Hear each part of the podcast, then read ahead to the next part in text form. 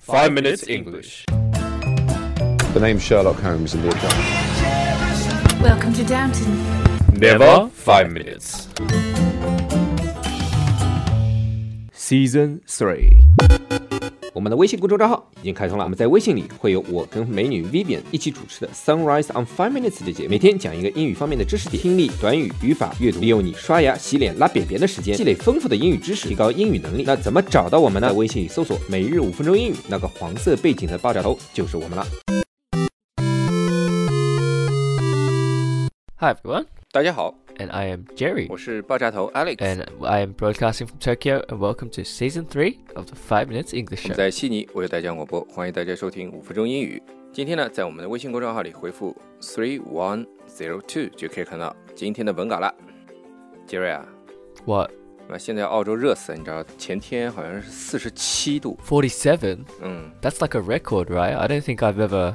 之前有过四十五度， Yeah, I think the highest I ever heard was forty-five a couple of years ago, but forty-seven. It's like freezing cold here, though. Like really cold every day. 日本吗？ Yeah, 现在几度啊？ I don't know, like six. 六度就叫冷。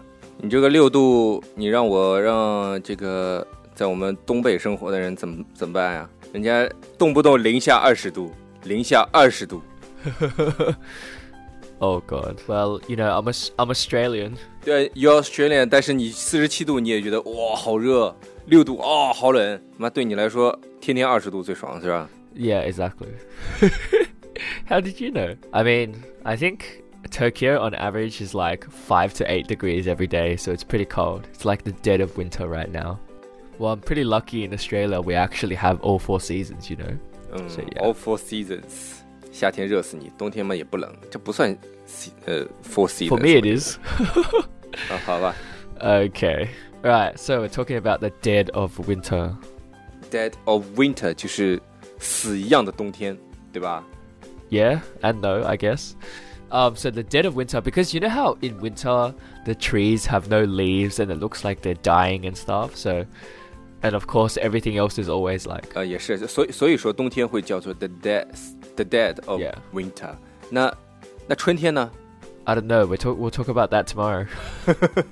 The dead of winter 通常就是指冬天里面最冷的那一段时间，而不是不是整个冬天。 Yeah, pretty much the middle of winter, which is usually the coldest and the darkest. Mm. So you can imagine when everyone is well, all the animals are hiding Mm. somewhere and or hibernating, or and the humans are wearing like you know Mm. big coats and stuff. So Mm. yeah, that's us. 嗯 So, for example, Mm, mm, the flower bed, which the lady, which the old lady, old lady, that's important, old lady 一定要是 old lady。 planted in her backyard. I don't know, it doesn't have to be.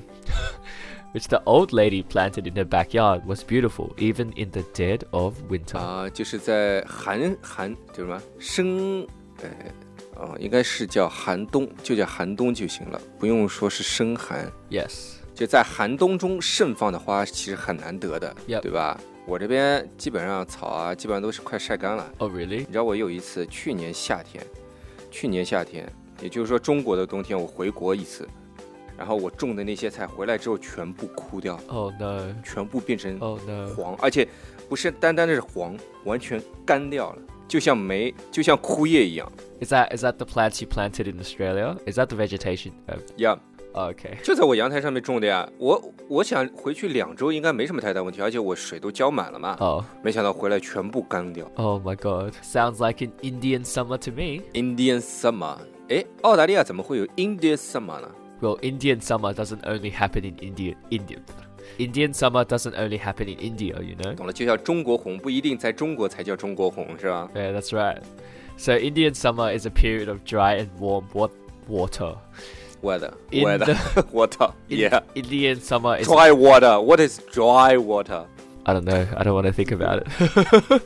Indian summer is a period of dry and warm weather, which sometimes happens in early or late autumn. So, basically, above normal temperatures. 嗯，Indian summer 指的不是夏天，反而是形容一些比平常还要干燥或者更加热的日子，通常是比如说像我们说的这种秋老虎，对吧？应该算是 Indian summer。 Oh, I don't know what that is. 秋老虎就是指就是季节已经到秋天了，但是突然之间你又气温上升到三十六、三十七哦度。 Oh, I see. 因为在国内其实，在国内其实，呃，夏天是有有几个规格的， Uh huh. Uh huh. 三十五度以上就算高温了。 And apparently, if it's too hot, people have to be paid more to work at the factories. 哎，你怎么知道啊？ yeah, and and guess what? The weather never passes 35 degrees. 啊，你怎么知道啊？ 不不不，不能算，不能算 never， I know what you guys do. 不不不能算是 never，就是它不是说我就是人体感受到几度，它天气预报报几度，你知道吧？它其实是在一个阴凉的地方有一个小盒子，小盒子还是通风的，里面放一气温表，它测出来三十六、三十七，才叫这个气温是三十六、三十七。其实，在外面你人体感觉到的根本不是三十六、三十七， what do you feel? 四十多呗，至少。 Oh, 有时候是地地表温度可能到五十度这样， oh, 但是你气温报的是三十六、三十七，其实很多时候你看气温报三十九，那才是绝对的，就你说的那种情况。 yes. 因为如果上四十，就属于高温警报了。 Okay, so yeah, so it also has another meaning. Like Mm. it refers to a happy or flourishing period. 嗯 Um, so for example, like having great success later in life or Mm. towards the end of a great period. 啊，就比如说 Indian summer 就指人生的巅峰，是吧？嗯，一在迎来结尾时候，比如说，呃，一些值得庆祝的一些事，可以可以叫是 Yes, Indian that's right. summer。嗯嗯嗯 Right. So for example, being promoted to CEO without a certified education background. That was the Indian summer of his career. Uh, yeah. 啊，好吧。哎，你的 Indian summer 来了吗？ Yeah, Indian winter. The lowest point in my life. 你在哪儿？Indian winter？哎，你这话什么意思啊？你这是属于说我们五分钟英语不好了啊，在 No. 你的人生低谷了啊 No.，加 入我们五分钟英语算是你的人生低谷了啊。 Shut up. 哎这话说的。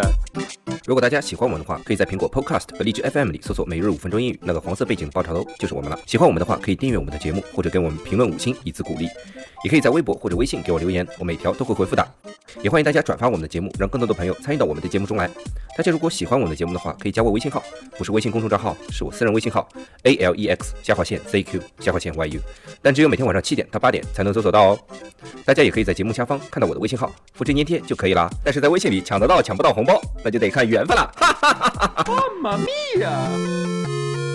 哈哈！妈咪呀！好，话说回来，如果要理解这个 Indian Summer 的另外一个意思，就应该把人生啊当做四季来看待，对吧？比如春天就是呃叫什么幼年和少年成长发育的时候， Right. 对吧？ Yeah.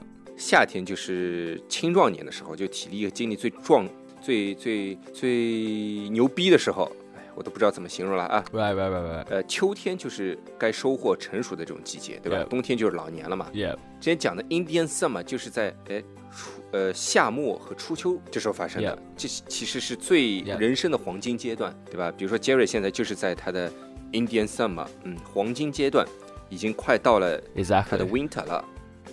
Especially when I get older. 就我们爷爷奶奶一代，现在活到九十岁都不稀奇的。 Yep. 到我们这一代，基本上活到一百多，应该也是不稀奇的。 Yep. 那你想想，这就出现了一个最大的社会问题， What? 就是我们不工作的时间，在整个一生当中，不工作的时间比工作的时间还要长。 Oh, really?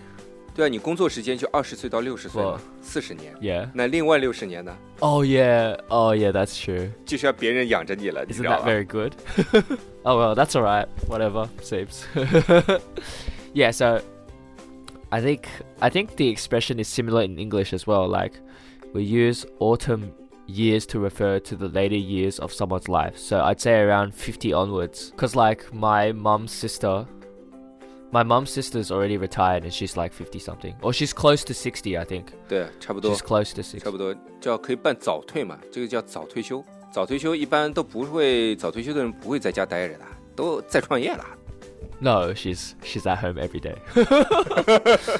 好吧 just she's so chill like she doesn't have to do anything she just collects her pension and you know cooks lunch and then washes the clothes and go out for a walk and so chill i Just want to be imagine like you that sound like a too i want to shopaholic. chill every day 我就知道， 我就知道， yeah i What do you just, do I now? just want to be chill every day you know it's so chill 呃好吧， Okay, so for example, Woolix spent his autumn years with his boyfriend, oh, sorry, with his husband. in 你好 a 去 small 死了。 village. 哎，如果有人说 they are entering their autumn years，其实说的是他们觉得 they are getting old，是这个意思吧？就要变老了。 Yes, that's right.